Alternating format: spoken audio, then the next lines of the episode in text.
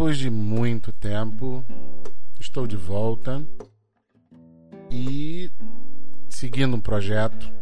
Se você está escutando isso pela primeira vez, bem-vindos ao Conto da Boa Noite.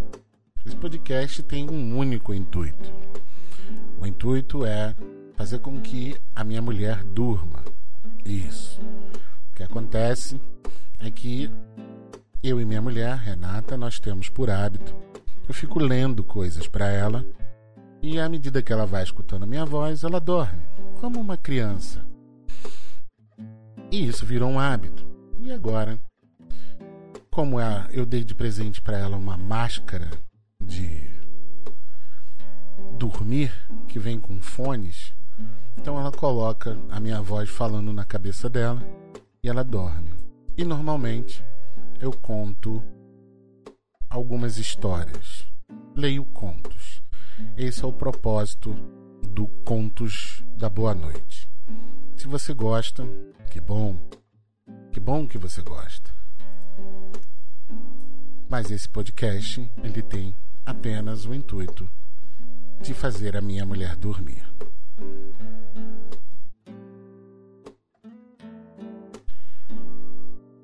O primeiro conto de hoje chama-se Sussurros da Noite, de Adele Lazarim. Acordei no meio da noite com alguém em minha casa. Eram apenas duas da manhã quando ouvi um ruído estranho vindo da sala. Parecia um chiado, vozes murmurando algo incompreensível, bem ao lado da porta do quarto. Congelei na hora as vozes cochichavam apressadas, como se estivessem tramando algo. Olhei para o meu namorado, que dormia sem muitas preocupações ao lado, e tentei acordá-lo. Amor! sussurrei. Ele roncou em resposta. Cheguei bem perto do seu ouvido e tentei de novo. Amor! Ele virou de costas e roncou mais alto ainda. Não adiantava. Estava sozinha. E o que era pior, precisava ir ao banheiro. As vozes continuavam falando bem baixinho por trás da porta, mas ainda não mostravam nenhuma intenção de entrar no quarto. Eu me encolhi embaixo da coberta e me apoiei nas costas do meu namorado, fazendo algum esforço imaginário para tentar me camuflar com os lençóis. Se os invasores entrassem, talvez nem me percebessem ali.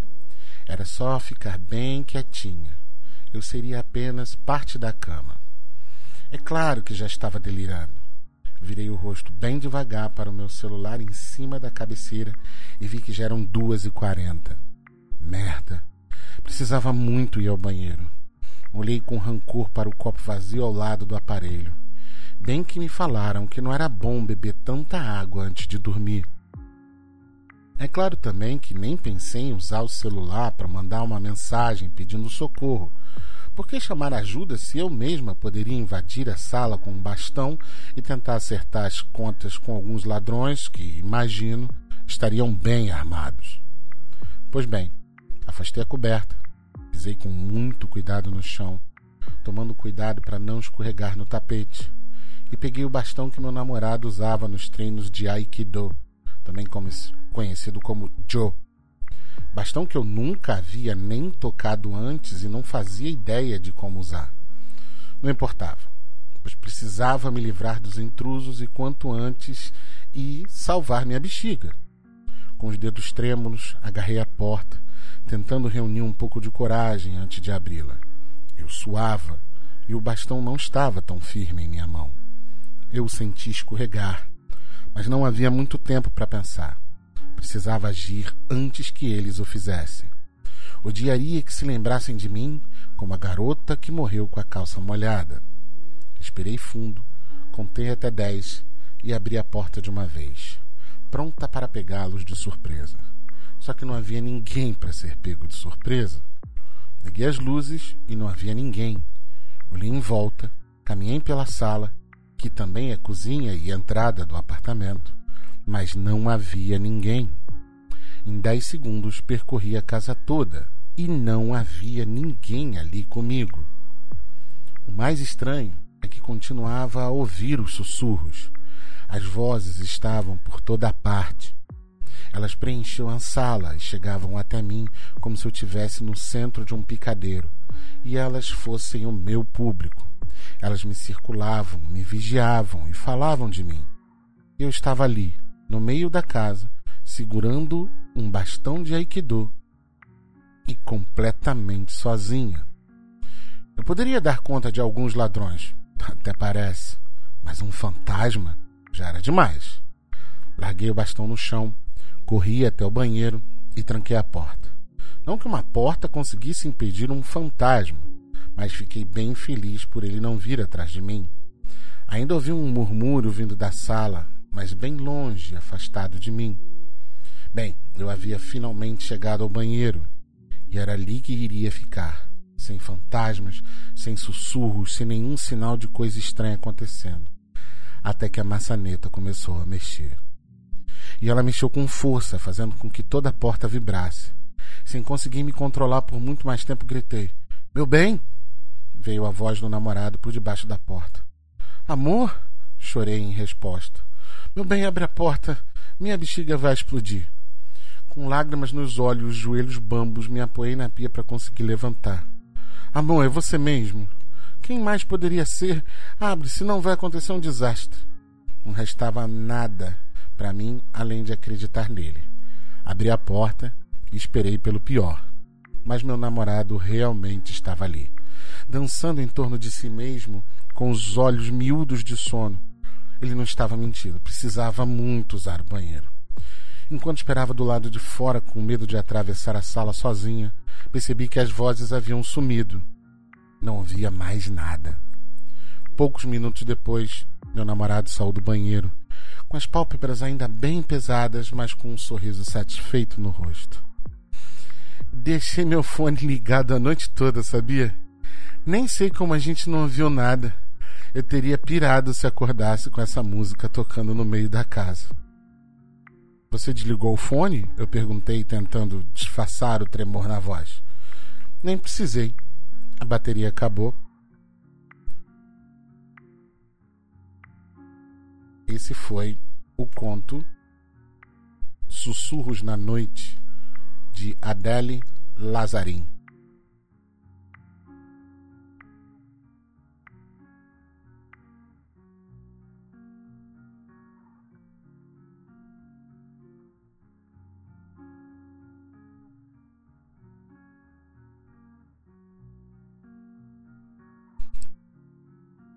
O segundo texto da noite é uma crônica chamada Cá Entre Nós, escrita por Diogo, Diego Vieira, perdão.